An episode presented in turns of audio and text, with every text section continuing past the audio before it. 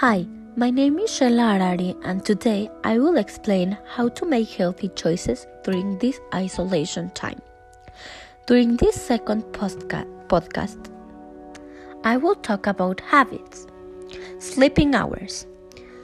Between 7 and 8 hours it's the ideal to sleep. Video games. You can play video games between 30 and 40 minutes a day. School chores. You always have to do your homeworks and attend your responsibilities, but also you have to make daily exercise to stay healthy. Relax time. 20 minutes relaxing is very good because you are in contact with your brain and body and you are not stressed.